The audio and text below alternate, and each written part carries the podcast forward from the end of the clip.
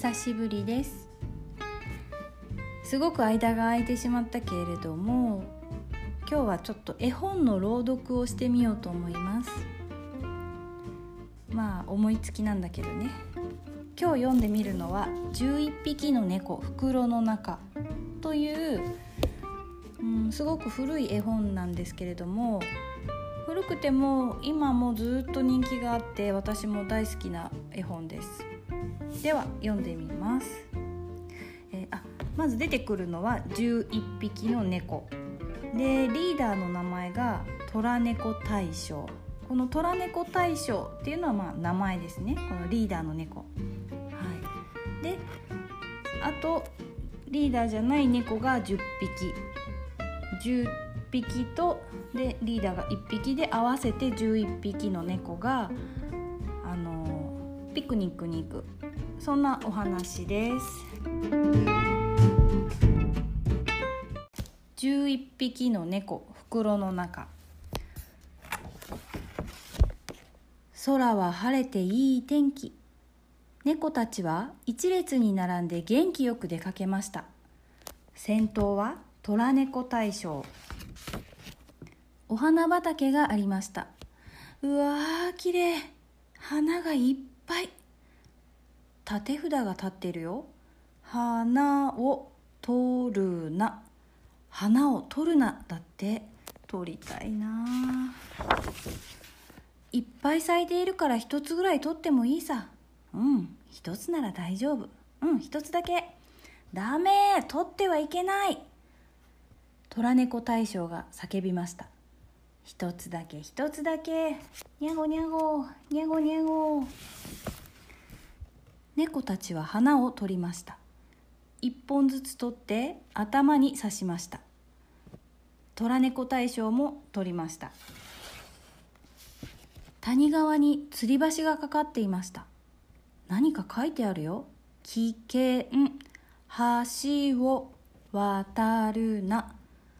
危険橋を渡るなだって。大丈夫だよ渡ろう。みんなで渡れば怖くない。よし諸君勇気を出して渡ろう。にゃごにゃごにゃご広い丘の上に出ました。ここで休憩。さあお弁当にしよう。わーい賛成。あそこにも立て札があるよ。木に登るな。木に登るなだって。11匹の猫は木の上でお弁当を食べました。あ変な袋がある。袋に入るな。袋に入るなだって？大きな袋だね。11匹の猫は袋に入りました。おお中はずいぶん広いぞ。もっと奥へ詰めて尻尾を踏むな。にゃごにゃごにゃごにゃごうひひ。あはは。どこからか笑い声がしました。袋の口がぎゅっと閉まりました。大きな化け物が袋を担いでいきました。うひあはうひあは。バカな猫たちをまんまと生け取ったぞ。11匹の猫袋の中。うひひははは。それはずっと遠い山の上に住むウヒヤハという化け物でした。ウヒヤハウヒヤハ。ウヒヤハは袋を担いでどんどん山を登っていきました。ウヒヤハは山の城に住んでいました。さあ猫たち広場に運動場を作るのだ。それローラーを引け。それから力いっぱいそれ力いっぱい引け。うひやはうひやはにゃごにゃ猫たちのねぐらは檻の中。もうダメだ。とても逃げられないよ。諸君負けてはいけない。我々11匹は強い猫なんだ。元気を出そう。何かいい作戦はないか？さあ夜が明けたぞ猫たち。仕事だ仕事だ。うひゃはうひゃは。にゃごふにゃ。猫たちは毎日ローラーを引きました。そして夜は檻の中で眠りました。ある朝11匹の猫は元気よく仕事にかかりました。歌を歌いながらローラーを引きました。ウヒアハはきょとんとしました。猫たち楽しそう。なぜだ？ローラー引きは楽しいなにゃご。こんな楽しいものはないにゃご。それにゃこにゃこにゃご。どれ？ちょっとわしに貸してみろ。ウヒアハは猫たちから綱を取り上げてローラーを引きました。うんうんこれは楽しい。うん。ウヒアハウヒアハ。11匹の猫はいつの間にか姿を消しました。しまった。猫たちどこへ逃げた？ウヒアハは城の中を探し回りました。石段の上に樽がありました。樽に入るな？樽に入るなだと？分かったぞ。何か隠れているな？ウヒアハは樽の中に飛び込みました。後ろの壁から猫たちが現れました。今だ。それみんなかかれ。ギャオゴロニャン。みんなは長い棒を抱えて樽を突き飛ばしました。ウヒアハは石段を転げて谷底に落ちていきました。やったぞ諸君。我々はついにウヒアハをやっつけたぞ。えいえいおー。11匹の猫が山を降りて帰っていきます。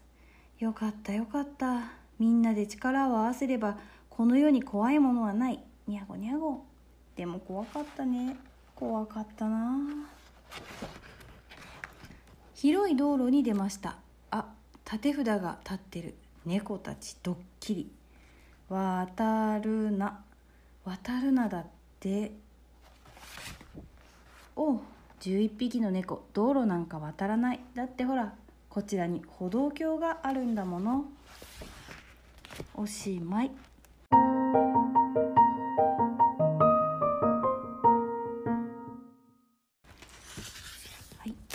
匹の猫袋の中というお話でした。書いた人は馬場昇さんです、えー、すごくなんだろうな。